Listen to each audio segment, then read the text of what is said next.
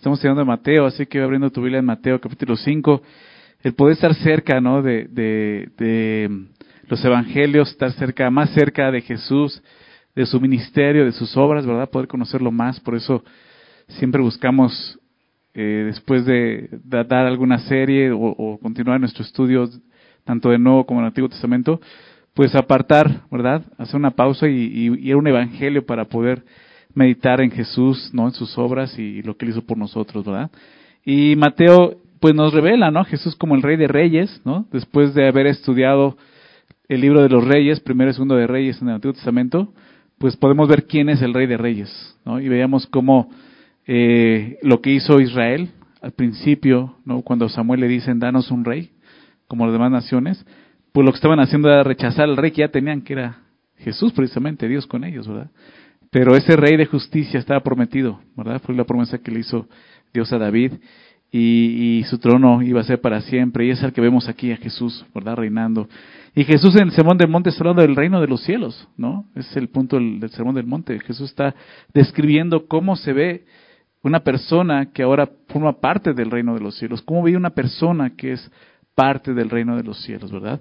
Y capítulo 5 comenzó mostrándonos cómo una persona puede entrar al reino de los cielos es a través de las bienaventuranzas, ¿no? Se conocen así bienaventuranzas, pero simplemente está escribiendo, ¿no? El camino que esa persona ha estado eh, avanzando, los pasos que ha estado dando para poder llegar a este reino de Dios, ¿no? Eh, como vimos al principio, pues eh, es importante reconocer tu condición espiritual, tu pobreza espiritual, llorar por tu pecado, ¿verdad? Mostrar un corazón manso, humilde delante de Dios, eh, tener hambre y sed de justicia, despierta un hambre y sed de justicia por la palabra, por el Señor mismo, aprende a ser como, como Dios que es misericordioso, limpio de corazón, pacificador, ¿verdad? Y al último, pues empiezas a experimentar pues lo que es seguir a Jesús y ser parte del reino, que es persecución en este mundo, ¿verdad? Que es de tinieblas y obviamente es hostil en contra de Dios. Y si lo fue con Jesús, pues más con nosotros, ¿verdad? Pero al ver esto, ¿no? Jesús eh, hizo un llamado al final de las aventuranzas de ser sal, la sal de la tierra y la luz del mundo, ¿recuerda? Y vemos eso, ¿no? Como, pues obviamente Dios nos llama a esto y nos transforma para esto, para que seamos la sal, ¿no? Para que podamos dar sabor, ¿no? Digámoslo así, a este mundo, ¿no? Porque si la sal pierde su sabor, pues ya no tiene sentido, ¿no? Y igual la luz, si la luz la pones debajo de, de, de, un cajón, debajo de una mesa, pues no sirve de nada. Tiene que estar arriba para alumbrar, ¿no? Y eso es lo que Jesús quiere, ¿no? Quiere que el mundo vea nuestras buenas obras, como dice el texto, ¿no? y hemos estudiado eso en Santiago, no son obras para salvación, las buenas obras son obras que producen la salvación, las buenas obras que Dios preparó de antemano para que andemos en ellas. Y entonces vamos a poder mostrar a, Dios y muchos van a glorificar a Dios, esa es la idea. ¿no? Pero también vimos ah, la última semana que estudiamos eh, Mateo, vimos esta parte del del verso 17 al 20, muy importante por lo que vamos a empezar a ver, porque vamos a llegar a esta parte del Sermón del Monte que, que de repente es como un poco rara, ¿no? Como Jesús habla de estas cosas y cómo es tan drástico, tan radical, tan severo, ¿no? Pero tenemos que entender el contexto de lo que está hablando Jesús, ¿no? Y, esta sección del verso 17 al 20 que vimos hace 15 días nos da la entrada, ¿no? Y, y quisiera este, leerlo, esa parte, para dar entrada a lo que vamos a estudiar. Dice así el verso 17 solamente recordarlo. No penséis que he venido para abrogar la ley o los profetas. No he venido para abrogar, sino para cumplir. Porque de cierto os digo que hasta que pasen el cielo y la tierra, ni una jota ni una tilde pasarán de la ley, hasta que todo se haya cumplido. De manera que cualquiera que quebrantare, que quebrante uno de estos mandamientos muy pequeños, y así enseña a los hombres, muy pequeño será llamado en el reino de los cielos. Mas cualquiera que lo, los haga y los enseñe, ese será llamado grande en el reino de los cielos. Porque os digo que si vuestra justicia no fuera mayor que la de los escribas y fariseos, no entraréis en el reino de los cielos. Oíste que fue dicho a los ancianos, a los antiguos, no matarás, y cualquiera que matare será culpable del juicio. Pero yo os digo que cualquiera que se enoje contra su hermano será culpable de juicio, y cualquiera que diga necio a su hermano será culpable ante el concilio. Y cualquiera que le diga fatuo quedará expuesto al infierno de fuego. Por tanto, si traes tu ofrenda al altar y allí te acuerdas de que tu hermano tiene algo contra ti, deja allí tu ofrenda delante del altar y anda. Reconcíliate primero con tu hermano. Y entonces ven y presenta tu ofrenda. Ponte de acuerdo con tu adversario pronto, entre tanto que estás con él en el camino. No sea que el adversario te entregue al juez y el juez al alguacil y es echado en la cárcel. De cierto te digo que no saldrás de allí hasta que pagues el último cuadrante. Oíste que fue dicho, no cometerás adulterio. Pero yo digo que cualquiera que mira a una mujer para codiciarla ya adulteró con ella en su corazón. Por tanto, si tu ojo derecho te es ocasión de caer, sácalo y échalo de ti pues mejor te es que pierdas, que se pierda uno de tus miembros y no que todo tu cuerpo sea echado al infierno. Y si tu mano derecha te es ocasión de caer, córtala y échala de ti, pues mejor te es que se pierda uno de tus miembros y no que todo tu cuerpo sea echado al infierno. También fue dicho, cualquiera que repudia a su mujer, dele carta de divorcio. Pero yo, os digo que el que repudia a su mujer, a no ser por causa de fornicación, hace que ella adultere. Y el que se casa con la repudiada comete adulterio. Además, habéis oído que fue dicho a los antiguos, no perjurarás, sino cumplirás al Señor tus juramentos. Pero yo os digo, no juréis en ninguna manera, ni por el cielo, porque es el trono de Dios, ni por la tierra, porque es el estrado de sus pies, ni por Jerusalén, porque es la ciudad del gran rey. Ni por tu cabeza jurarás, porque no puedes ser blanco o negro un solo cabello. Pero sea vuestro hablar sí, sí. No, no, porque lo que es más de esto, del mal procede. Oíste que fue dicho ojo por ojo y diente por diente. Pero yo os digo, no resistáis al que es malo. Antes a cualquiera que te hiera en la mejilla derecha, vuélvele también la otra. Y al que quiera ponerte a pleito, quítale, quítate la túnica, déjale también la capa. En cualquiera que te obliga a llevar carga por una milla, ve con él, con él dos. Al que te pida, dale, y al que quiera tomar de ti prestado, no se lo rehuses. Oíste que fue dicho, amarás a tu prójimo y aborrecerás a tu enemigo. Pero yo os digo, amad a vuestros enemigos, bendecid a los que os maldicen, haced bien a los que os aborrecen, llorad por los que os ultrajan y os persiguen, para que seáis hijos de vuestro Padre que está en los cielos, que hace salir su sol sobre malos y buenos, y que hace llover sobre justos e injustos. Porque si amáis a los que os aman, ¿qué recompensa tendréis? ¿No hacen también lo mismo los publicanos? Y saludáis a vuestros hermanos solamente, ¿qué hacéis de más? ¿No hacen también así los gentiles? Sed pues vosotros perfectos, como vuestro Padre que está en los cielos es perfecto. Vamos a orar. Señor, gracias, gracias Señor por permitirnos este miércoles estar aquí, en este lugar y poder abrir tu palabra y meditar en ella, Señor, y al hacerlo, encontrarnos contigo, Señor, con tu voluntad y poder entender lo que tú quieres para cada uno de nosotros, Señor. Señor, no queremos desaprovechar la oportunidad que nos das de estar aquí y, de ser expuestos a tu palabra. Por favor, habla a nuestras vidas, Señor. Yo te ruego, te suplico que sea tu Santo Espíritu dirigiéndonos a cada uno de nosotros, Señor, hablándonos a cada uno de nosotros y sobre todo transformándonos a cada uno de nosotros, Señor. Te lo pedimos en el nombre de Jesús. Amén. Y vamos a ver, dices, todos vamos a ver, no. Vamos a ver hasta el verso 32, si Dios nos permite. Vamos a dejar la segunda parte para otra semana, pero lo lea todo porque es esta sección del Sermón del Monte, porque ya vienen otros dos capítulos más del Sermón del Monte, pero es sección donde de repente es fuerte lo que Jesús dice, te, decía, se oye muy radical, ¿no? Lo, cómo Jesús habla y, realmente como, como, que no hay mucha esperanza, ¿no? Dices, pues, pues, ¿quién podrá ser salvo así? ¿No? Realmente eso es lo que está sucediendo. En ese sermón Jesús expone realmente el, el, pleno significado de la ley, ¿no? Demostrada, o más bien demostrando que sus demandas, pues es eso, son humanamente imposibles de lograr. ¿no? Em, el último versículo que leamos, el último versículo del capítulo 5, fíjate, dice, sed pues vosotros perfectos. ¿Cómo? ¿Qué dice ahí? Como vuestro Padre que está en los cielos es perfecto. O sea, Jesús dijo en el verso 20, aquí, fíjate lo que dijo, porque os digo que si vuestra justicia no fuere mayor, no si no fuere como la de ellos, fuere mayor a la de los escribas y fariseos, no entraréis en el reino de los cielos, ¿no? Y dices, híjole, se tengo que esforzarme más que ellos. Y el último remate dice, no, tienes que ser como Dios, perfecto como Dios. Entonces, la ley, el, propósito de la ley la vemos aquí claramente. No era, no era justificar, no era salvar, era mostrar nuestra condición, ¿se dan cuenta? Eso es lo que el Nuevo Testamento nos enseña claramente. Ahora pensemos en ese momento. Obviamente no, no, no, no, no ha sucedido la cruz, no ha llegado la cruz ¿no? Ha muerto Jesús por los pecadores. Entonces Jesús no puede ampliar esta doctrina como ya la amplió el apóstol Pablo, entendiendo la cruz y todo lo que sucedió, ¿no? No lo puede hacer, porque si de por sí no lo entendían, pues menos lo iban a entender, ¿no? Pero sí está, está dando eh, eh, algunas pautas que nos ayudan a entender, como te decía, el pleno significado de la ley, que era mostrarnos nuestra pecaminosidad, ¿no? Porque imagínate las multitudes escuchando esto. O sea, las multitudes que estaban escuchando este gran sermón de Jesús, sin duda fueron sacudidos por esta impresionante declaración. Si vuestra justicia no fuere mayor que la de los escribas y fariseos, no entrarán en el reino de los cielos. Pero ¿qué es lo que hemos estado viendo anteriormente acerca de entrar al reino de los cielos? ¿Cuál fue la predicación de Juan el Bautista? ¿Cuál fue la predicación de Jesús? ¿Verdad? Arrepentíos y creen en el Evangelio. El reino de los cielos es acercado, arrepiéntanse y crean el Evangelio. ¿no? Esa es la entrada, ¿verdad? Y, y, las bienaventuranzas son esa entrada, ¿verdad?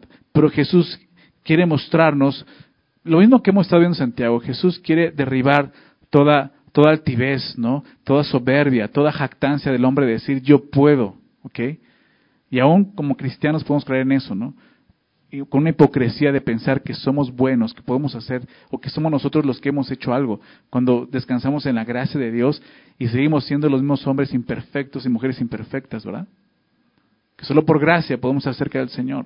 Pero Dios sigue limpiándonos y limpiándonos y limpiándonos, ¿verdad? Porque los fariseos se habían quedado en ese estado donde yo estoy bien porque ya me sé comportar, ¿verdad? Delante de las personas y por eso yo ya puedo estar en un nivel, ¿no? Superior a los demás. Y, es lo que Dios, Jesús quiere destruir, esa jactancia tan perversa. ¿Por qué? Porque es tropiezo a los demás. Fíjate bien rápidamente lo que decía el verso 17. No piensen de Jesús en principio, le dijo, no, no, he venido a anular la ley, abrogar. abrogar significa anular la ley o los profetas. No he venido para abrogar, sino para cumplir. Y ese es, ese es el, lo que vemos aquí. O sea, Jesús vino a cumplir la ley. ¿Ok? Romanos, capítulo 10, fíjate lo que dice Romanos 10, versículo 4. Bueno, es del 3, viene hablando de, de los judíos, Pablo, Romanos 10, 3 dice, porque ignorando la justicia de Dios, Pablo ha estado hablando de la justicia de Dios a través de la fe en Jesucristo en Romanos. La, última, la, única alternativa que el ser humano tiene para poder ser salvo. La justicia que Dios nos da por medio de la fe en Jesucristo. ¿okay? La única justicia válida delante de Dios. Pero ¿qué pasa con los judíos? Pablo explica aquí en el verso 2, verso 3, porque ignoran la justicia de Dios. ¿Quién es? Jesucristo. Porque ignorando la justicia de Dios y procurando establecer qué cosa? La suya propia, su propia justicia. Ellos siguen pensando que pueden cumplir la ley y así justificarse delante de Dios. Dice, no se han sujetado a la justicia de Dios. Al querer seguir por su camino de querer agradar a Dios por medio de la ley, no se han dado cuenta que, que ese no es el medio. Están rechazando la verdadera justicia de Dios. Verso 4, y explica el qué. Porque el fin de la ley es Cristo. Esta palabra fin es telos, que habla de cumplimiento. El cumplimiento de la ley, ¿quién es? Una persona, dice ahí. Es Cristo. Para justicia todo aquel que qué? Que cree. Ahí lo vemos el Evangelio. Jesús vino a cumplir la ley perfectamente a favor nuestro. ¿Sí se dan cuenta? Dice para justicia, o sea, para justificar a quienes, a todo aquel que cree en Él. Entonces, es un error pensar en el Sermón de Monte y decir, Jesús nos está diciendo que tenemos que ser perfectos como Dios y entonces volver a, intentar a través de la ley agradar a Dios de esa manera porque vamos a fallar. No está diciendo eso, Él vino a cumplir. Él dice, yo no vine a anular la ley, no vine a abrogarla, no vine a perdonarlo simplemente porque ese es mi amor, perdonar y, y, y, y ser injusto porque sería injusto perdonarlo si no hubiera un pago, me explico. Y no hubiera un cumplimiento de la ley. O sea, la ley tenía que cumplirse. Y toda persona no va a poder llegar delante de Dios si no ha cumplido la ley. ¿Ok? Y tú dices, bueno, pues ahí está. Bueno, tú ya la cumplimos a través de quién? a través de la fe en Jesucristo. ¿Ok? No es que Dios nos perdona como diciendo, ya no hay problema, pásenme. No. O sea, tú tienes que haber sido justificado. ¿Cumpliste la ley? Sí, Jesús la cumplió por mí. ¿Se me explicó? Entonces, Jesús por eso dice, yo no vine a anularla, porque eso sería anularla, ¿verdad? No morir en la cruz, no pagar por ello y decir simplemente pásenle, no importa, ya la ley no importa, yo los perdono. Eso sería anular la ley, sería abrogar la ley. ¿Estás de acuerdo? Jesús dice, yo vine a cumplirla. ¿Para qué? Para justicia a todo aquel que cree. ¿Ok? Pues dice, cierto digo que hasta que pase el cielo y la tierra en una jota y una tilde pasarán hasta que todo se haya cumplido. De manera que cualquiera que quebrante uno de los, estos mandamientos muy pequeños y así enseña a los hombres muy pequeños será llamado en el reino de los cielos. Importante eso. ¿En dónde dice? ¿En el reino de dónde? De los cielos. Qué interesante. O está hablando de personas que ya pertenecen al reino de los cielos. Porque pensamos, por lo que va a hablar del infierno y esto, pensamos que está hablando de, de gente que queda fuera del reino de los cielos. Y Jesús está hablando de gente que ya está dentro del reino de los cielos, ¿ok? Pero no está viviendo como un miembro del reino de los cielos, ¿sí? Mas cualquiera que lo haga y los, enseñe, este será llamado grande en el reino de los cielos. Porque os digo que si vuestra justicia no fuera mayor que la de los escribas y fariseos, no entraréis en el reino de los cielos. Jesús nos está mostrando esto, ¿para qué? Para que un día podamos ver a Cristo, ellos puedan ver a Cristo, puedan confiar y digan, es la justicia de la que Jesús hablaba, que se iba a cumplir completamente, no la que yo pudiera hacer porque yo no puedo cumplirla, ya fallé en cumplirla. Entonces Jesús nos va a mostrar eso. Ustedes no pueden cumplirla. Soy yo el que la a cumplir por ustedes. Versículo 21. Oíste que fue dicho a los antiguos, no matarás, y cualquiera que matare será culpable de juicio. Pero yo os digo, cualquiera que se enoje contra su hermano será culpable de juicio. Y cualquiera que diga necio a su hermano será culpable ante el concilio. Y cualquiera que le diga fatuo quedará expuesto al infierno de fuego. Entonces, para sus oyentes, el estándar que acaba de poner Jesús es demasiado elevado, ¿no? Mayor que la de los escribas y fariseos. Entonces, ¿cómo podría salvarse uno? Pues lo que Jesús quiere enseñar es que la salvación no está disponible a través de algún logro humano, solo a través de la obra de Dios, como decía. Este capítulo 5 termina con seis ejemplos, que los vimos, lo leíamos ahorita, que usa Jesús para que sus oyentes comprendan el verdadero significado de la ley. Cada, cada una de estas, de estas ilustraciones inicia con la frase, ¿oíste que fue dicho? Pero yo os digo. Seis veces lo va a decir Jesús. Son seis temas diferentes. Y lo que Jesús está mostrando, esto, esto es lo que escucharon, pero yo le estoy diciendo esto. Verso 21, verso 27, verso 31, verso 33, verso 38 y verso 43. Son las seguidas que aparecen. Y vamos a ir viendo las. Decía esta, el día de hoy vamos a ver tres, las primeras tres, pues las otras tres, las en semana, si Dios nos permite. Y con estas dos frases, ¿no? Viste que fue dicho, pero yo os digo, Jesús no está abrogando, anulando la ley, como, como decía. Lo que Jesús está haciendo es darle su verdadero significado. Los judíos habían interpretado la ley de forma equivocada ellos escucharon la ley. Y aún dice, oíste que fue dicho a los antiguos. ¿A qué se refiere? Bien podría ser cuando fue dictada la ley, o podría ser de cómo enseñaban la ley los rabinos, ¿no? Porque muchos dicen que es la interpretación que ellos daban, que estaba mal, ¿sí? O que escucharon mal, ¿no? Oíste que fue dicho a los antiguos, ¿no? Entonces, eh, ellos habían interpretado la ley de forma equivocada, ellos pensaban que podían obedecerla y cumplirla y de esa manera ganar aceptación delante de Dios. Pero Jesús está demostrando lo contrario. La ley tiene como objetivo mostrar al hombre su incapacidad de llevarla a cabo y de esa manera mostrar su condición de pecador. Y obviamente mostrar que necesita un Salvador. Con respecto a, a la salvación, la ley cierra cierra cualquier posibilidad humana que pretenda garantizar la salvación. Es lo que hace la ley, cierra la puerta a eso. Y deja al hombre dependiendo absolutamente de la gracia de Dios. ¿Verdad? Para poder alcanzar la salvación. Déjame darte dos citas. Y si quieres anotarlas, te voy a leer. Romanos 3, 19 al 20. Romanos 3, 19 al 20. Solo te, te voy a dar esas dos citas, pero quiero recordarte. Pablo viene hablando de no hay justo ni a un uno, ¿ok? No hay quien haga el bien, no hay ni uno bueno, todos se desviaron a una serie inútiles, no, e, etcétera, etcétera, etcétera. O sea, está mostrando todos, todos hemos, todos estamos encerrados en este grupo. Todos hemos fallado en alguna vez, en algún momento. Todos hemos pecado alguna vez. ¿Estás de acuerdo?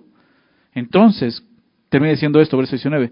Pero sabemos que todo lo que la ley dice, lo dice a los que están bajo la ley, para que toda boca se cierre y todo el mundo quede bajo el juicio de Dios, ya que por las obras de la ley ningún ser humano será justificado delante de él. Salila claramente dice eso. Ya que por las obras de la ley, verso 20, ningún ser humano será justificado delante de él. No podemos. ¿Podía hacer eso la ley? Sí, sí. El problema es que hay pecado en nosotros y no podemos hacerlo. Es imposible para nosotros. ¿Ok? Es imposible por nuestra condición. Porque por medio de la ley es el conocimiento del pecado. Eso es lo que Jesús quiere mostrar en el Sermón del Monte. Que puedan conocer su condición pecaminosa. Gálatas 3 también, Gálatas 3, verso 23 y 24, dice así, Gálatas 3, 23 y 24, pero antes que viniese la fe, o sea, antes de que viniera la fe en Jesús, explica Pablo, estamos confinados bajo la ley. Los judíos estaban confinados bajo la ley, encerrados, te das cuenta, encerrados para aquella fe que iba a ser revelada. Y, y, Romanos vemos eso, Romanos 3 está encerrando a todos los hombres en un grupo, pecadores. ¿Para qué? Para mostrarle la salvación a los pecadores. Jesús no vino por los justos, vino por quién? Por los pecadores, ¿verdad? Y nos encierra la ley, nos muestra nuestro pecado. Pero hay unos que quieren salir de ese grupo. No es que puedan hacerlo, siguen siendo pecadores. Pero ¿qué dicen? Yo no pertenezco a ese grupo. Y entonces Jesús no puede hacer nada por ellos porque están saliendo de ese grupo. La ley busca agruparnos y cerrarnos en ese grupo. ¿Ok? Para aquello que fe que iba a ser revelada. De manera que la ley, aquí lo explica mejor verso 24, la ley ha sido nuestro ayo. La palabra ayo significa guía, tutor, aquel te toma de la mano y te lleva de un lugar a otro, como un pequeño que no sabe dónde ir, te toma y te lleva a ese lugar. Dice así, la ley ha sido nuestro ayo para qué? Para llevarnos a quién? A Cristo el Salvador, a Jesús. La ley tiene ese propósito. Que cuando Jesús viniera, tantas cosas que ya profecías, el, Juan el Bautista, el precursor, y, y ellos no pudieron ver a Jesús como el Cristo, como el Mesías, como el Salvador, ¿se dan cuenta? ¿Qué pasó? ¿Sabes qué pasó? Corazones duros. Es lo que pasó. Corazones soberbios, orgullosos. Porque claramente la ley tenía el objetivo para llevarnos a Cristo a fin de que fuésemos justificados. ¿Por qué? Por la única vía que un hombre puede ser justificado. ¿Por qué dice ahí? ¿O por qué crees? Por la fe, ¿verdad? Por la fe en Cristo. Entonces, regresamos al del monte, Jesús quiere mostrar eso. La ley no te va a justificar. ¿Por qué? Porque ya pecaste. O sea, ya eres reo de muerte. ¿Te das cuenta? Oíste que fue dicho a los antiguos, no matarás, y cualquiera que matare será culpable de juicio. Y, Jesús comienza citando el texto de los diez mandamientos. Obviamente eran mandamientos que se conocían. Es más, tú y yo los conocíamos antes de siquiera ser cristianos, seguramente, ¿no? Conocer los diez mandamientos. Alguna vez lo escuchaste, ¿no? Y cita el, el sexto de los diez mandamientos. Éxodo 23. No matarás. Un mandamiento que todos saben que está mal, ¿ok? O sea, ni siquiera necesitas conocer los diez mandamientos. Sabes que matar es algo malo, ¿verdad? O sea, cualquier persona sabe que eso está mal, no es bueno matar. Y dice así, ¿oíste que fue dicho? No matarás. Y cualquiera que matare será culpable de juicio. ¿okay? Va a ser juzgado por esto. Verso 22. Pero yo os digo que cualquiera que se enoje contra su hermano será culpable de juicio. Entonces, no es que Jesús esté abrogando la ley, ¿me explico? Ya lo dijo, no vine eso. Jesús está dando él el sentido correcto a la ley.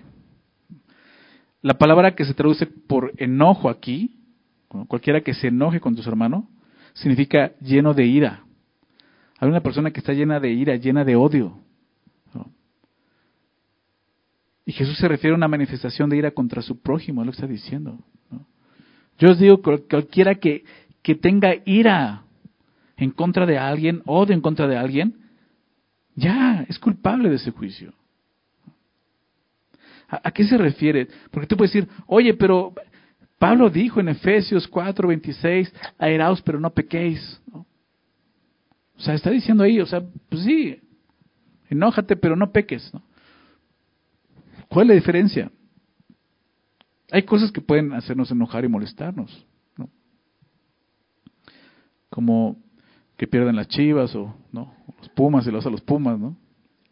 También si gana el América te puede hacer enojar, ¿no?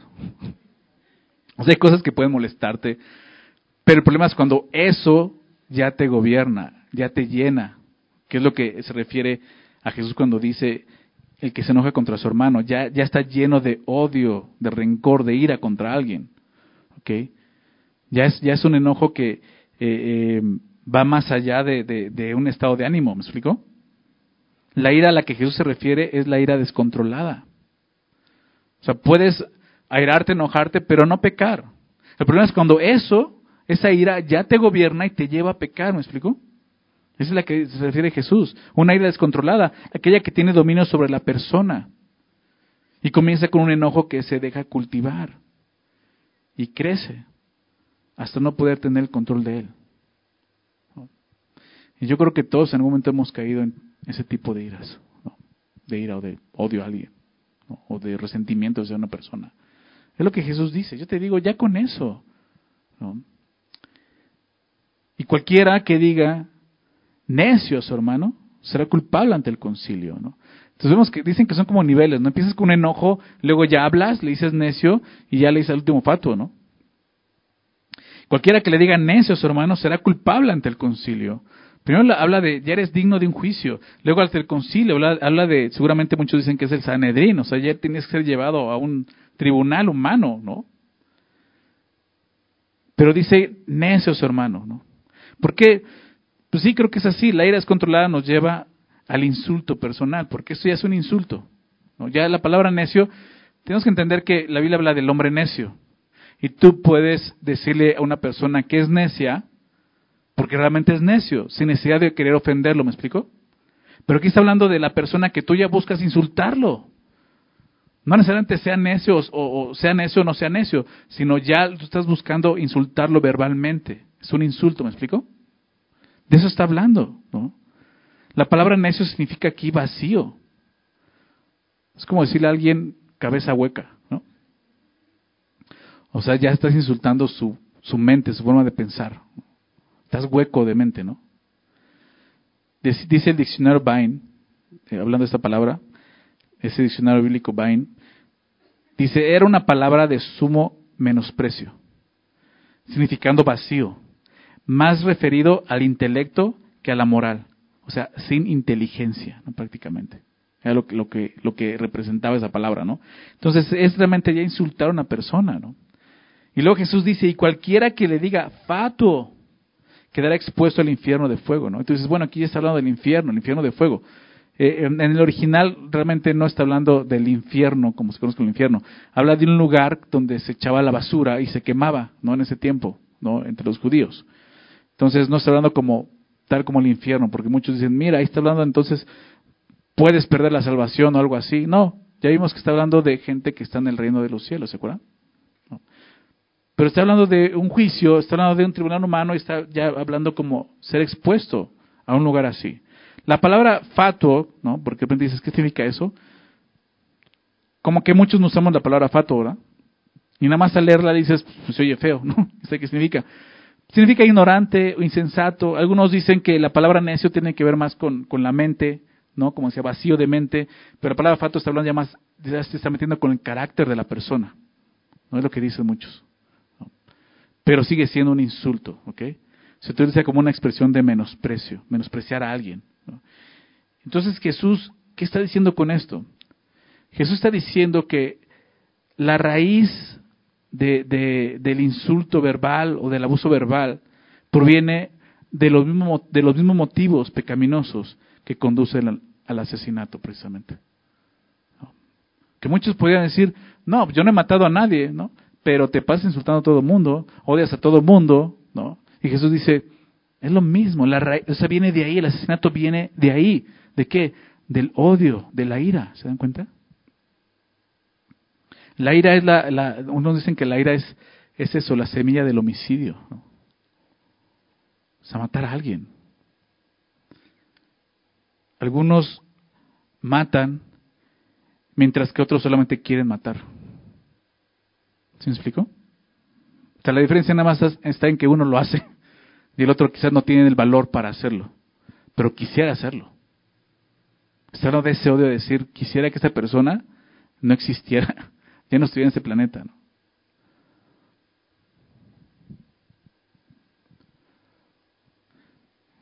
Como esas personas que dicen que oran así, ¿no? Señor, ilumínalo o elimínalo, ¿no? O sea, es ese odio. O sea, nada más porque no tienes las agallas o la valentía de hacerlo. Porque el matar sí trae una consecuencia, pero odiar a alguien, insultarlo, a lo mejor no te meten a la cárcel. Pero delante de Dios, ¿qué crees? Es lo mismo, porque viene del mismo lugar. ¿Ok? Algunos este, matan, como te decía, mientras que otros solamente se quedan con el deseo de hacerlo. Y el asunto está que en el corazón de ambos está el mismo deseo de asesinar.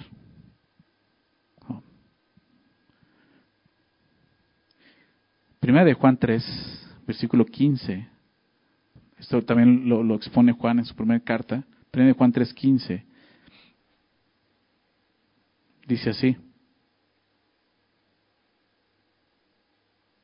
Todo aquel que aborrece a su hermano es homicida. ¿Se acuerdan de ese versículo? no, nunca lo había leído. Bueno, ya lo viste. Todo aquel que aborrece a su hermano es homicida. Y sabes que ningún homicida tiene vida eterna permanente en él. Fíjate, así de sencillo. O sea, Jesús, ¿no? Juan lo dice, el que aborrece a su hermano es homicida. O sea, si ya sientes odio hacia una persona, aborrecimiento, ya en tu corazón hay homicidio. Porque de ahí viene el homicidio. Esa es la raíz, el odio hacia alguien. Entonces Jesús está examinando no los actos, sino las intenciones y motivaciones del corazón.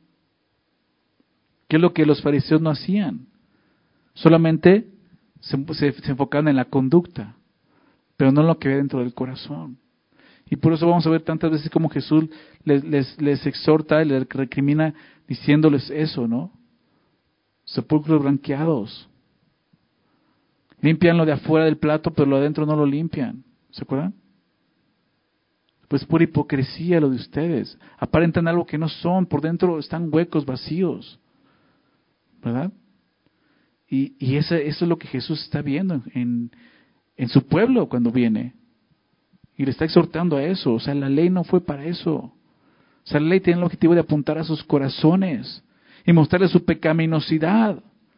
Y que vieran que no, no se trataba de cumplirla, sino se trataba de verse en ella y entonces clamar por un Salvador. Y que yo llegara, Jesús, y que pudieran verlo como el gran Salvador que es. Pero que hicieron los judíos? Trataron de cumplir la ley. Entonces, la intención de la ley no era tratar solo con, el, con, con lo externo, qué me refiero? Las acciones, la conducta, sino ir a lo interno, ¿ok? El corazón, sus motivaciones, sus intenciones. Jesús está enseñando que la obediencia no es solo una acción externa, sino una actitud del corazón interna. Tratar desde ahí la raíz del mal. Vamos a ver verso 23.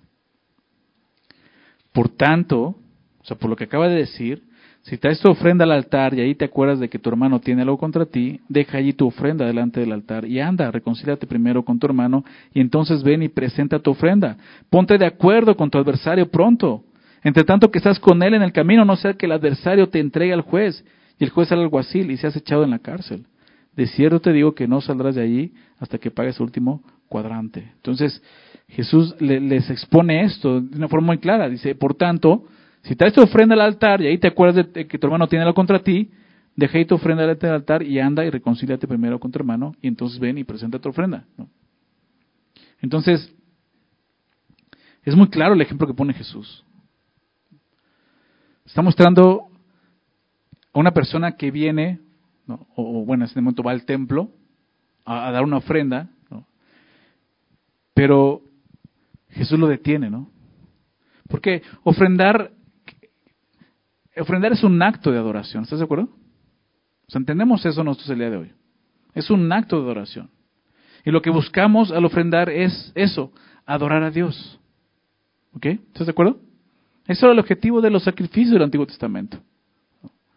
Que, las personas que ofrendaban pudieran acercarse de mejor manera a Dios y pudieran adorar, a Dios, tener comunión con Dios. ¿Okay? Cuando ofrendamos estamos presentando nuestros corazones delante de Dios. Es lo que estamos haciendo. Presentando nuestro corazón delante de Dios. Por lo tanto, si nos acercamos a Él con la intención de adorar, pero sabemos que alguien tiene algo contra nosotros, pues no le estaremos adorando realmente, ¿verdad? Porque estaremos haciendo lo que acaba de decir. Si realmente hay, odio en nuestro corazón, ¿no? O hay algo malo contra persona, otra persona tiene algo contra nosotros, pues esa adoración no serviría de nada. Sería una adoración hipócrita, digámoslo así. ¿Cuántas veces en el Antiguo Testamento Dios no le dijo a su, a su pueblo, no? Estoy harto, fastidiado ¿verdad? De sus sacrificios vanos, De sus becerros. Estoy harto de eso. ¿Por qué? Pues, pues tú no lo pediste, ahora ¿por qué te hartaste? Estoy harto de qué? De la actitud con la que lo están haciendo. De que no entienden cuál era el propósito, adorarme, acercarse con corazones limpios. Vienen trayendo esas cosas, pero nada más como buscando, ¿cómo decimos? Tapar el ojo al macho o algo así. Pasa empezando que, pues hice esto, pero mira, te traje esto para que te aplaque, Señor. O sea, ¿qué es eso? ¿Dios es un animal que tienes que aplacar de esa manera? No, vamos a adorarle. La ira de Dios fue aplacada en la cruz de Cristo. ¿Verdad? Pero ¿cómo nos acercamos a Él? O sea, ya, ya como partes del, del, del reino de Dios, tenemos que examinar nuestras, nuestras motivaciones, nuestras intenciones, ¿verdad? O sea, ya no estamos bajo la ley. Pues la ley nos ayuda a revisar y examinar nuestros corazones delante de Dios. ¿Estás de acuerdo? O sea, ¿cómo venimos delante de Dios? O sea, el día de hoy mejor no traes una ofrenda, pero ¿cómo viene tu corazón? ¿Cómo te presentas delante de Dios? Eso es lo que está pasando, ¿no?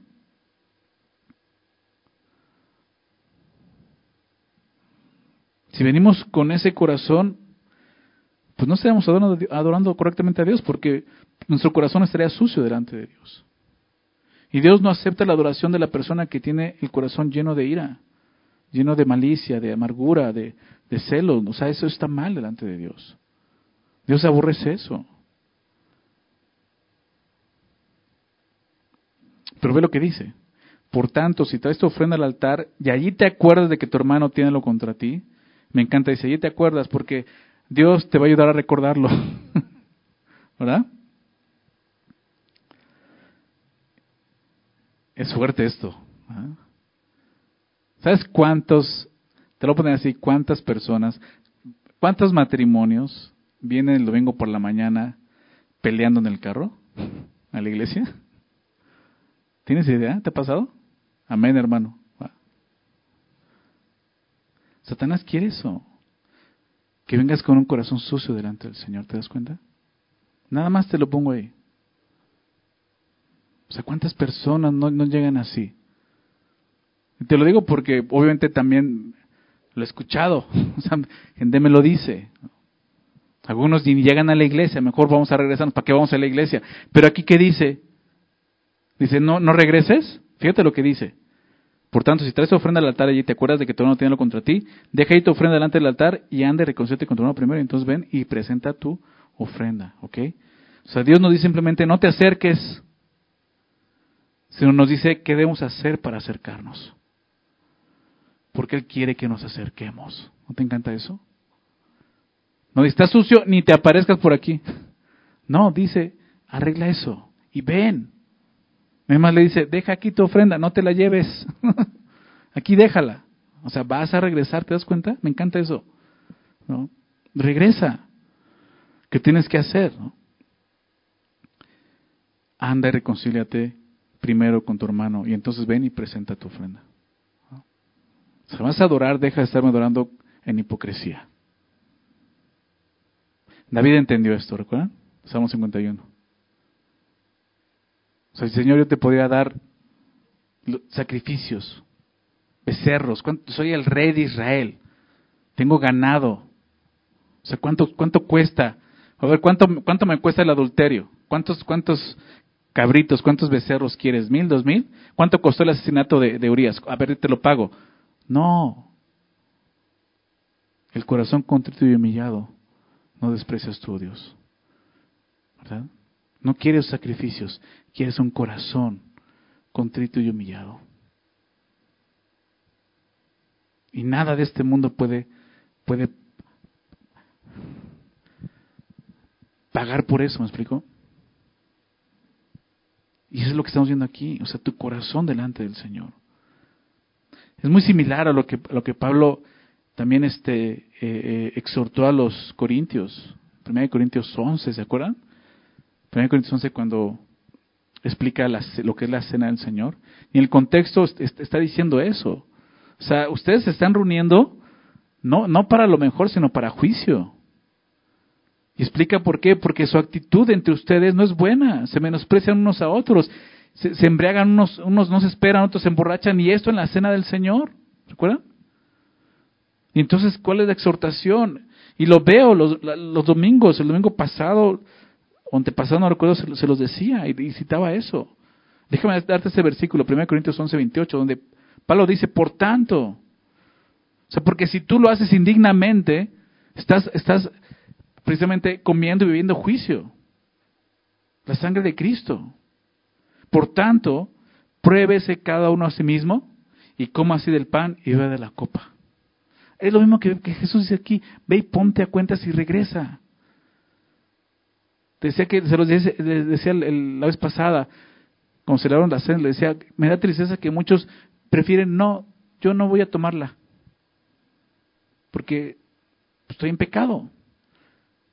No sabes lo que estás haciendo, estás rechazando la invitación de Jesús. Es como si Jesús dijera, deja ahí tu ofrenda delante del altar, anda, reconcíate primero con tu hermano y entonces ven y presenta tu ofrenda. Y tú agarras tu ofrenda y te vas y nunca regresas. ¿Me explico? Es decir, no me interesa estar contigo. Yo amo más mi pecado y por eso prefiero no comer juicio. Es lo que está diciendo, no como juicio y estoy bien contigo porque no como juicio. No, pero estás menospreciando la gracia de Dios y invitación.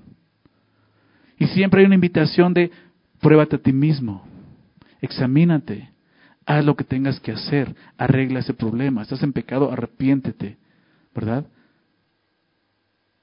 Apocalipsis 2. Recuerda dónde has caído, arrepiéntete ya las primeras obras, ¿verdad?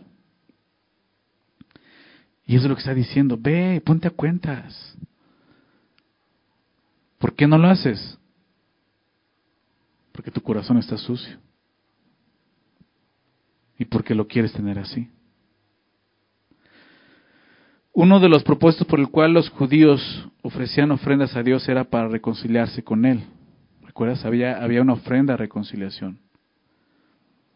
Es absurdo presentar nuestra ofrenda a Dios antes de arrepentirnos y corregir el mal que nos está apartando de Él.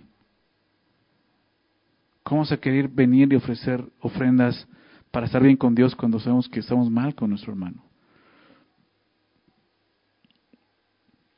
Y esto obviamente nos recuerda algo, que nuestra relación con Dios está totalmente vinculada con nuestra relación con los demás. Primera de Juan 4.20. Primera de Juan 4.20. Si alguno dice, yo amo a Dios, y abraza a su hermano, ¿qué dice? ¿Recuerdan? Es Pinocho. Es mentiroso. ¿Sí? O pues ya se les olvidó. Ya se durmieron. O ya no les gustó pues no importa. Si alguno dice yo amo a Dios y aborrece a su hermano es mentiroso, lo vimos en Santiago. O sea, es fácil decir algo, yo amo a Dios, sí, pero no se ve. ¿Ok? Pues el que no ama a su hermano, a quien ha visto, ¿cómo puede amar a Dios a quien no ha visto? Y es lo que estamos viendo aquí. O sea, ¿cómo puedes acercarte a Dios con un corazón todo cochambroso? Y como si nada pasara.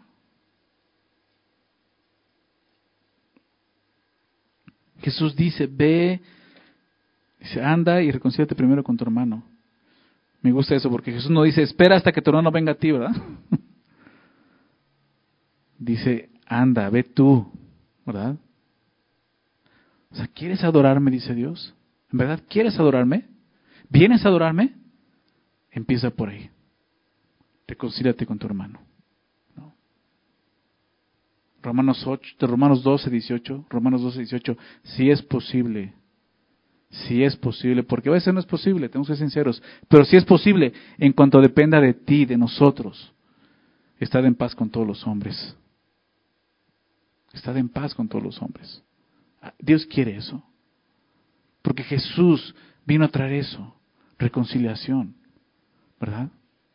La persona que no busca reconciliación es una persona que no está obedeciendo el Evangelio y, no está entendiendo el Evangelio quizá. Porque el Evangelio se trata de reconciliación, 2 Corintios 5. Dios nos dio el ministerio de la reconciliación, ¿verdad? Y fue lo que vimos en Mateo 5.9, déjame recordarte. Mateo 5.9, bienaventurados los pacificadores, porque ellos serán llamados hijos de Dios. ¿Por qué? Porque es la naturaleza de Dios. El que, el que busca la paz, el que hace la paz. Entonces es lógico lo que Jesús dice aquí. Piensa eso, ¿cuántos hermanos semana tras semana ofrecen culto a Dios en recordar esto? ¿Cuántos ofrecen culto a Dios y ni siquiera quieren saludarse unos a otros? Mucho menos reconciliarse unos con otros. Algo no está bien, ¿verdad? Y no es la ley, es el corazón, ¿ok? Es lo que Jesús está mostrando aquí. Verso 25 dice, ponte de acuerdo con tu adversario pronto, entre tanto que estás con él en el camino, no sea que el adversario te entregue al juez y el juez al alguacil es desechado en la cárcel. Y, aquí Jesús denota la importancia de hacerlo pronto, pronto. No esperes más tiempo, dice, no esperes más tiempo. Puede llegar el momento en que no solo no tendrás ganas de hacerlo, tampoco tendrás la oportunidad de hacerlo. Entre tanto que están juntos, dice, en el camino. Hazlo pronto. ¿Sabes? Es más fácil solucionar un problema si lo haces lo más pronto posible. Porque si dejas pasar el tiempo, el problema suele crecer y se hace más complicado. Lo que nos recordaba Pablo, airaos pero no pequéis, no se ponga el sol sobre vuestro enojo, ¿verdad? O sea, trata eso rápido. Y lo podemos ver desde ahí, un problema marital, ¿no? Los están casados lo saben. O sea, no lo dejes pasar. Eso puede generar raíces de amargura, resentimientos, rencores. Es tan triste ver pues, en consejerías matrimonios que solamente están recordando cosas que se han hecho uno al otro y digo, se están acuchillando aquí delante de mí. O sea, ya no hay gracia, no hay misericordia, no hay amor entre ellos. Es triste ver eso. ¿Pero por qué? Porque no se atiende pronto. Y eso va a suceder en cualquier otra relación que tengamos. Por eso Jesús dice, atiéndelo pronto, ¿verdad? Pronto, en tanto que estás con Él en el camino. No tenemos por qué esperar.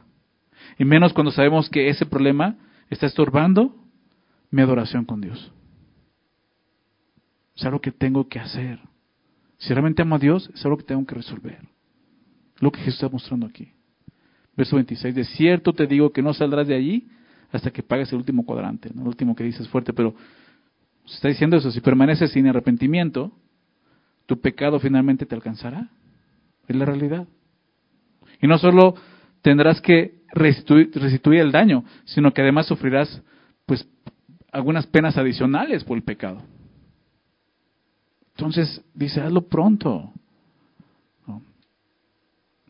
Ahora Jesús no nos está pidiendo lo que, no nos haya eh, dado la capacidad de hacerlo. Ya en Cristo tenemos la capacidad de poder morir a nosotros, ¿verdad? De recordar que nuestra carne ya está crucificada y que ahora podemos amarnos como Cristo nos ha amado. Poder experimentar y, y poder mostrar el mismo perdón que hemos recibido, el mismo amor que hemos recibido a otros. ¿A través de qué? Pues de esto, de una reconciliación. Vamos a ver la siguiente sección, verso 27. Oíste que fue dicho, no cometerás adulterio, pero yo os digo, cualquiera que mire a una mujer para codiciarla, ya adulteró con ella en su corazón. Por tanto, si tu ojo derecho te es ocasión de caer, sácalo y échalo de ti, pues mejor te es que te pierda uno de tus miembros y no que todo tu cuerpo sea echado al infierno. Si, si tu mano derecha te es ocasión de caer, córtala y échala de ti, pues mejor te es que se pierda uno de tus miembros y no que todo tu cuerpo sea echado al infierno. ¿no? Ese pasaje dices, qué fuerte lo que dice Jesús. Pero recordemos que está diciendo Jesús. Jesús está mostrando nuevamente el, problema que está en el corazón. ¿ok? Y te lo vamos a ver. Oíste que fue dicho, no cometerás adulterio. Ahora Jesús cita el séptimo mandamiento. Éxodo 20, 14. Y todo el sexto, no matarás, ahora dice el, el séptimo, no cometerás adulterio. ¿Verdad? Oíste que fue dicho esto, pero, nuevamente, pero, o sea, Jesús nuevamente está dando la interpretación correcta de lo que la ley decía. Nos está enseñando, esto era lo que la ley quería mostrarles, ¿no? lo que hay en su corazón. Pero yo digo que cualquiera que mira a una mujer para codiciarla, ya adulteró con ella, ¿en dónde? ¿En dónde? En su corazón, ¿te das cuenta? La palabra codicia significa desear fuertemente, ansiar algo, poner el corazón sobre algo. En este caso, una mujer. Desearla de esa manera. Decía un comentarista, Jesús no habla de mirar a una mujer para conversar con ella, ni de mirarla para admirarla y apreciar su belleza, sino que habla de mirar, una mirada prolongada y sensual para codiciarla. Es el punto. ¿Para qué? Para codiciarla. Se refiere a la persona que mira con intensidad a una mujer o a un hombre, porque no solo estos, o sea, se da más en los hombres, pero las mujeres también tienen lo suyo, ¿ok? La persona que mira con intensidad a una persona, a otra persona, con el propósito de desearla en términos sexuales. Lo que se conoce como lujuria. Quizás ahí en tu Biblia, si tienes títulos, a lo mejor aparece Jesús y el adulterio, abajo dice lujuria. ¿no? Algunas Biblias dicen eso. Que se enfoca en eso. Es un deseo malo que, que viene de eso, de, de la lujuria. Entonces Jesús condena aquí el adulterio en el corazón, porque mucha gente puede decir, yo nunca he tenido contacto sexual con ninguna otra mujer. No, pero ya eres un adúltero de corazón. Es lo que está diciendo. Que realmente el adulterio del corazón es la causa del adulterio físico, porque estás a un paso. No, no basta con no cometer adulterio físico. Si ya codiciaste a una persona de esta manera delante de Dios, ya has cometido adulterio en tu, corazón, en tu corazón. Y lo que veíamos, o sea, Dios sabe lo que hay en tu corazón. El que mira a una mujer para codiciarla es capaz también de cometer el acto físico de adulterio en un momento de tentación fuerte.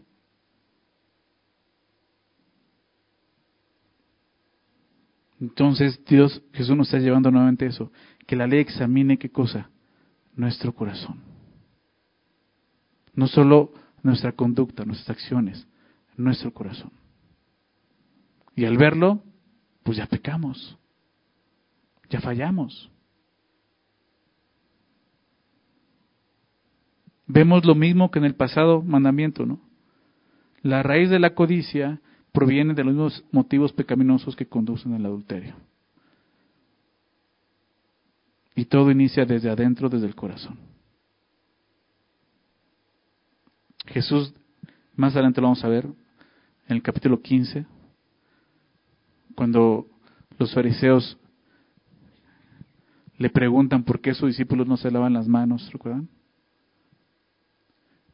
Y Jesús en el verso 19, Mateo 15, 19, les dice, porque les acaba de decir esto, lo que entra, lo que sale, lo que sale del hombre no lo contamina, sino lo que, perdón, lo que entra en, el vientre, lo que entra del hombre no lo contamina, sino lo que sale es lo que contamina.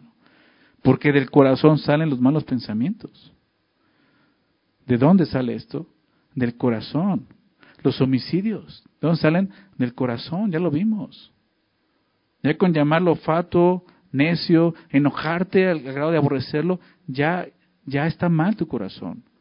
Del corazón salen los adulterios, las fornicaciones, los hurtos, los falsos testimonios, las blasfemias. Todo eso sale del corazón. O sea, rompemos los diez mandamientos desde el corazón, no con nuestras acciones. Y eso lo ve Dios. El pecado comienza, como vemos aquí, en la mente, en el corazón. Y si, lo atesoramos, finalmente llegaremos a cometerlo. Jesús dice entonces, verso 29 y 30 de Mateo 5, dice, por tanto, si tu ojo derecho te es ocasión de caer, sácalo y échalo de ti, pues mejor te es que se pierda uno de tus miembros, sino que todo tu cuerpo sea echado al infierno. ¿Y qué hago con el izquierdo, no? Pues también es necesario, ¿no? Y si tu mano derecha te es ocasión de caer, córtala, échala de ti. Pues mejor te es que se pierda uno de tus miembros y no que todo tu cuerpo sea echado en el infierno. Entonces, Jesús, ¿de qué está hablando aquí? Jesús no estaba, no está apelando a la automutilación, ¿no? Porque muchos pueden pensar, pues está diciendo que te saques un ojo, que te cortes la mano, voy a hacer eso. No, no está diciendo eso, ¿ok? ¿Por qué? ¿Sabes por qué? Porque eso no va a curar la lujuria en este caso. La cual realmente es un problema del corazón. Déjame darte un ejemplo, que siempre explico. La fornicación no se acaba en el matrimonio. ¿Ok? Ah, entonces estoy fornicando, me caso y ya con eso se acaba la fornicación. No, la fornicación se acaba confesando el pecado, arrepintiéndote de él. ¿Se me explicó? No es casándote, porque vas a perder las cosas porque te vas a llevar ese pecado al matrimonio. Y ya no va a ser fornicación, va a ser adulterio, porque no ha sido tratado en tu corazón. O sea, el mal está ahí en tu corazón, ¿me explicó? Y Jesús está diciendo eso. O sea, no, más bien no está diciendo esto de que córtalo literalmente o sácate los ojos para que ya no veas a alguien más. No, en tu corazón, que te quedes ciego, en tu corazón va a seguir esas cosas, ¿me explicó? O sea, no está diciendo eso. Jesús está usando un lenguaje hipérbole, que es exageración, para mostrar la seriedad de este pecado. Mejor te es la cirugía espiritual. Evitar o vencer la tentación, cueste lo que cueste. Trata con ese pecado, arrepiéntate, ve al Señor, confiésalo. Confiesa que es pecado, confiesa que eso está en tu corazón. Confiesa que hay odio en tu corazón hacia alguien. Confiesa que estás viendo a una persona con ese deseo, con lujuria. Confiésalo delante del Señor. El punto es que sería más provechoso perder uno de los miembros del cuerpo que sufrir las consecuencias que puede producir ese pecado en tu vida. O sea, a ese grado dice, te va a aprovechar mejor eso.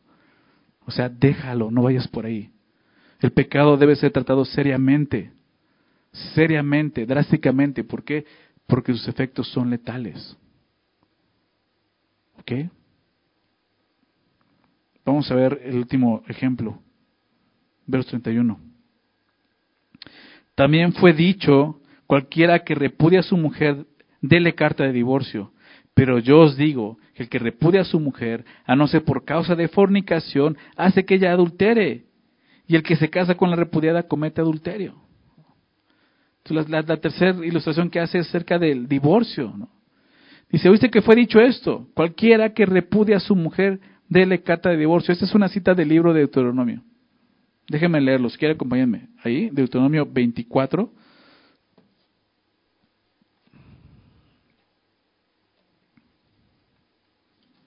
Deuteronomio 24, versículo 1.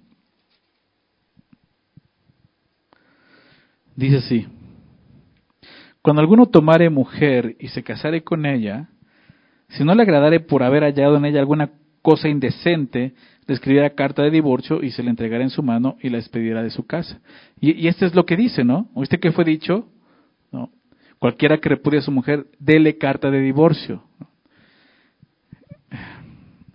Los judíos, y no solo los judíos, todos nosotros somos muy astutos en cuanto al pecado.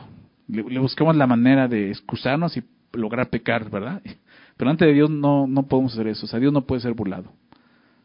Lo que el hombre siembra es lo que va a cosechar. Galatas 6. Entonces, dice, uno se casa con una mujer, pero haya en ella alguna cosa indecente. Y el punto es ese, o sea, ¿qué cosa indecente, no? O sea, los, los, judíos llegan al punto de, de, de, excusar una cosa indecente, era que se le quemara la sopa, ¿no? ¿Me explico? Una cosa indecente es que poner papel de baño al revés, ¿no? O sea, para muchos, muchos es indecente eso. Pero eran pretextos.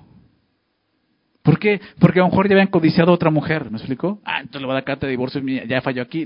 Entonces, eh, llegaban a ese punto. ¿Y qué hacían? Pues dejaban a las mujeres abandonadas.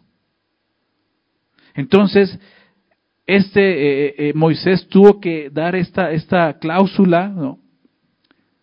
¿Pero por qué? Para proteger a la mujer. Dele carta de divorcio. No solamente la abandones, dale una carta de divorcio. Por eso dice Jesús, Cualquiera que repudie a su mujer, dele carta de divorcio. El asunto era que se le diera esa carta. Y se le entregará en su mano, dice el verso 1 de Deuteronomio, y la despedida de su casa. Y si la de su casa podrá ir y casarse con otro hombre. La idea es que ya estoy divorciada, me puedo casar con otro hombre. ¿Por qué? Pues porque ese hombre me, me menospreció, ¿no? Pero si la aborreciera este último y le escribiera carta de divorcio, y se la entregara en su mano y la despidiera de su casa, o si hubiera muerto, el posterior hombre que la tomó por mujer no podrá su primer marido que la despidió volver a tomarla para que sea su mujer después que fue envilecida, porque es abominación delante de Jehová y no has de pervertir la tierra que Jehová tu Dios te da por edad. O sea, ¿qué pasa si de repente esa mujer se moría esa persona o ya no quería estar con él y quería regresar con su esposo? Dice, no, no, no. O sea, no se trata de estarse metiendo con todo el mundo y dando cartas de divorcio, ¿no? Eso ya es perversión, lo está diciendo. Busco solamente ayudar a las mujeres. Entonces la pregunta era esta, ¿no? ¿Oíste que fue dicho, cualquiera que repudie a su mujer, dale carta de divorcio? Es importante observar que el tema principal de este versículo que presenta Jesús es el divorcio. ¿okay? Es lo que Jesús condena. Repudiar a su esposa por cualquier causa. Porque el problema era esa, pues, cualquier causa, ¿no? Más adelante Jesús tocará ese tema en una conversación con los fariseos. Y te puedo decir que vayamos allá, Mateo 19, lo vamos a estudiar cuando lleguemos allá, pero fíjate lo que dice. Vamos a poder ver eh, dónde está el asunto en, este, en esta sección. Mateo 19, ahí adelante, Mateo 19, verso 3. Mateo 19, 3 dice, entonces vinieron a él los fariseos tentándole y diciéndole, querían probar a Jesús, a ver en qué fallaba. Y obviamente era un asunto donde había mucho, este, confusión acerca del divorcio, ¿no? Es lícito al hombre repudiar a su mujer por cualquier causa, y lo vemos, ¿no? Esa, fue la, pregunta, por cualquier causa. No está preguntando si es lícito repudiar a su mujer, sino ¿es, lícito por cualquier causa. Jesús respondió y les dijo, ¿no habéis leído que el que los hizo al principio varón y hembra los hizo? Y dijo, por eso el hombre dejará a padre y a su madre y se unirá a su mujer, los dos sean una sola carne. O sea, Jesús, ¿qué hace? No están leyendo bien. Antes de eso, ¿qué dijo Dios? ¿Qué dijo Dios? El que los hizo, varón y hembra los hizo y les dijo esto, una unidad. Está hablando de la institución del matrimonio, Génesis 2.24. Le está explicando esto. Dios los unió, ¿verdad? Se unirá a su mujer y los dos serán una sola carne. Así que, dice Jesús, verso 6, ya no son más dos, sino una sola carne. Por tanto, porque son una sola carne y porque Dios lo dijo, lo que Dios juntó, ¿qué dijo Jesús? No lo separa el hombre. Le dijeron, verso 7, ¿por qué pues mandó Moisés dar carta de divorcio y repudiarla? Aquí lo explica Jesús. Él les dijo, por la dureza de vuestro corazón, Moisés os permitió repudiar a vuestras mujeres. Mas al principio no fue así. O sea, Dios instituyó el matrimonio para una unidad, una unidad de por vida hasta que la muerte los separara. Entonces, ¿cuál fue el problema? Y yo os digo, cualquiera que repudia a su mujer salvo por causa de fornicación y se casa con la otra adultera, y el que se casa con la repudiada adultera, que es lo que dijo anteriormente. Pero el punto está en el verso 8. ¿Por la dureza de qué? De vuestros corazones. Y es el asunto aquí, la dureza del corazón. Y todos los, los pecados que Jesús ha estado mostrando apuntan al corazón, ¿se dan cuenta? Y aquí también apunta al corazón. El, pretexto era por cualquier cosa que sea indecente, ¿no? Ya podían agregarle cualquier cosa que encontraran, es indecente esto. Pero realmente no era eso, era por la dureza de su corazón. Porque eran duros de corazón. Entonces, Jesús, regresando a Mateo 5, les dice esto, ¿no? Cualquiera que repude a su mujer, dale carta de divorcio. ¿Viste que fue dicho así? Entonces, nuevamente vemos que el problema está en el corazón. Pero yo os digo que el que repudia a su mujer, a no ser por causa de fornicación, hace que ella adultere. El que se casa con la repudiada comete adulterio. Entonces, Jesús está explicando algo, ¿no? El que repudia a su mujer hace que ella adultere. Y el que se casa con la repudiada comete adulterio. O sea, el problema está en el corazón. ¿Por qué? Porque lo que quieren es divorciarse para casarse con alguien más. Dice Jesús, eso es adulterio. Pero ya me divorcié, es adulterio. ¿Sabes? El tema de divorcio y nuevo matrimonio es uno de los temas más complicados en la iglesia y, aún en la Biblia. Llega a ser muy complicado dar respuesta a todas las cuestiones que pueden salir en, una situación. Y, cada caso en particular debe ser estudiado y tratado bíblicamente. O sea, Jesús no está dando una pauta, simplemente da un principio. Y está mostrando qué, qué está pasando en el corazón. Lo que tú quieres es pues casarte con alguien más y estar con alguien más. Y es adulterio. ¿Ok? ¿Sí lo ven? Claro, dice, a no ser por causa de la fornicación. Si hubo una fornicación, sí. Entonces, dice, pueden separarse. Pero cada caso tiene que ser estudiado. Simplemente así te lo digo. Si los dos son creyentes, si los dos son creyentes, no pueden volverse a casar. Si quieren casar, tienen que casarse otra vez entre ellos. Porque los han creído en Jesús. Y conocen el perdón, y la restauración, y la reconciliación, y conocen el propósito del matrimonio, que es glorificar a Dios. Solamente si alguna de ellos no es creyente hay posibilidad. Si la persona, dice 1 Corintios, si la persona que no es creyente quiere separarse, hay posibilidad. ¿Okay?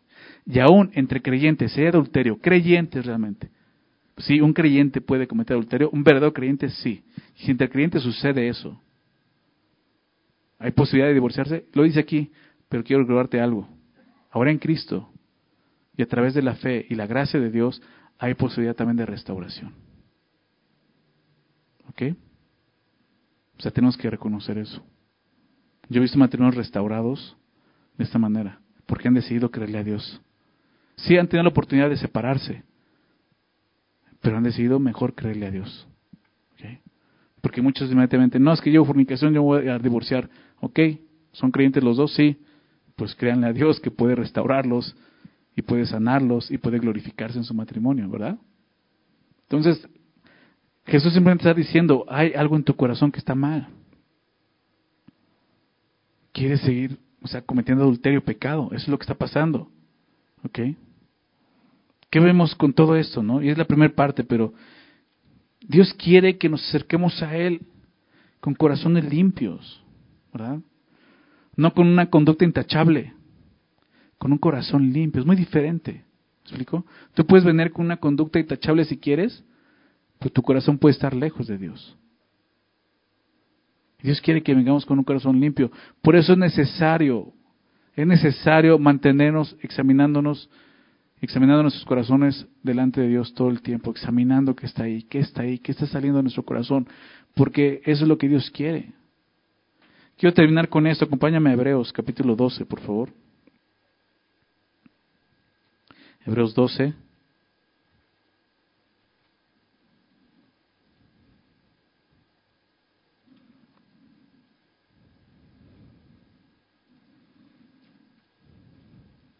No, Hebreos 4, perdón. Hebreos 4. Versículo 11.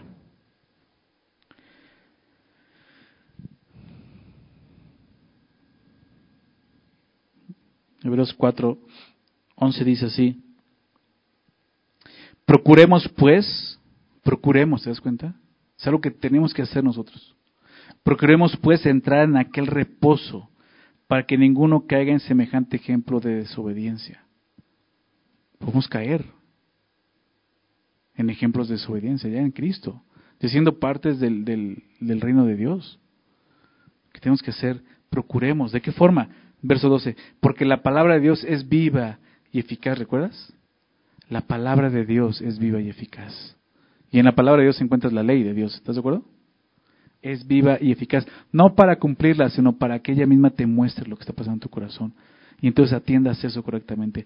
Es viva y eficaz y más cortante que toda espada de dos filos y penetra hasta partir el alma y el espíritu, las coyunturas y los tuétanos y de los pensamientos y qué más. Y las intenciones de dónde? Del corazón. Nadie más tiene ese poder. Dios no va a venir solamente a examinar tu conducta. Ah, te portaste bien, muy bien, pásale. Dios va a examinar tus intenciones, mis motivaciones, ¿te das cuenta? Y cualquiera puede examinarte y decir qué ejemplo de personas. Sí, pero delante de Dios puede ser la persona más vil y más cochina. ¿Sí me explico? Y eso Dios lo ve. Y no lo vas a poder ocultar. Puedes ocultarlo a los hombres si quieres. Pero vamos a dar cuentas a aquel. Fíjate lo que dice el verso 13. Y no hay cosa creada que no sea manifiesta en su presencia. Antes bien, todas las cosas, todas las cosas están desnudas y abiertas a los ojos de aquel a quien tenemos que dar cuenta. El corazón, Dios lo conoce y lo ve. Y Jesús está mostrando esto en el segundo del monte. ¿Verdad? Por eso dijo, arrepiéntete y cree en el Evangelio. Y sigue caminando así, en arrepentimiento. La ley, le está diciendo a los judíos, la ley no tiene ese propósito de cumplirla, porque van a fallar, no van a poder cumplirla. La ley tiene el propósito de examinar sus corazones y mostrarles su necesidad de justicia que no pueden alcanzar ustedes, que solamente pueden alcanzarla a través de la fe en Jesucristo, a través del Mesías que va a venir, pero que vino y no lo vieron. Y así muchos cristianos el día de hoy están delante de Dios cada domingo adorándole, pero no ven que Él está ahí examinándolos. ¿Te das cuenta? Estamos en su presencia. Y estamos en su presencia el día de hoy. ¿Con qué corazón te estás acercando al Señor?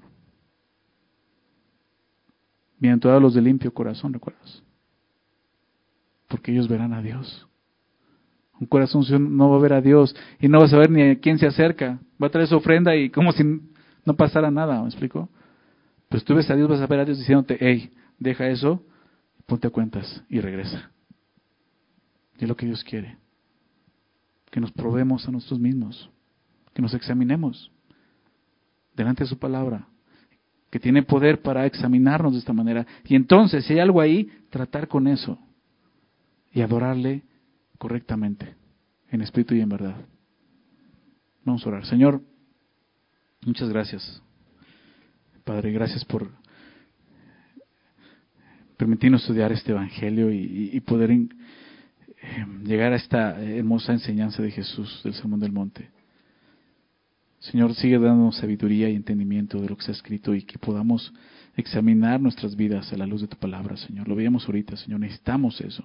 Que tu palabra sea esa espada de dos filos y penetre hasta lo más profundo de nuestro ser y disierna lo que está ahí, Señor.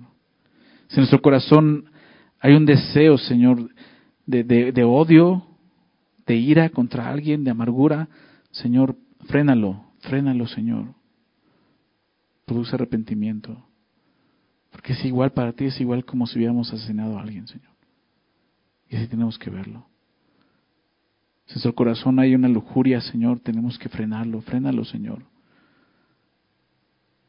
Porque para ti eso ya es adulterio. Es fornicación, Señor. Si en nuestro corazón hay un deseo, Señor, de, ¿dónde eso? De, de divorciarnos, Señor, por cualquier cosa, Señor, deténlo. Que nuestro corazón está duro. Nuestro corazón no está entendiendo el llamado que nos has dado. Hay dureza en nosotros. Tú ves lo que hay en el corazón, Señor. Tú lo ves. Examínanos, Señor, y muéstranos lo que está ahí, Señor. Queremos acercarnos a ti con corazones limpios, Señor. No, no solo acciones limpias, corazones limpios, arrepentidos, Señor. Confiesa su pecado. Porque ese corazón, Señor, tu palabra lo dice, tú no desprecias, Señor. Gracias, Padre, por tu palabra. Sigue hablándonos, Señor. Sigue exhortándonos. Transfórmanos, Señor. Te lo pedimos esto en el nombre de Jesús. Amén.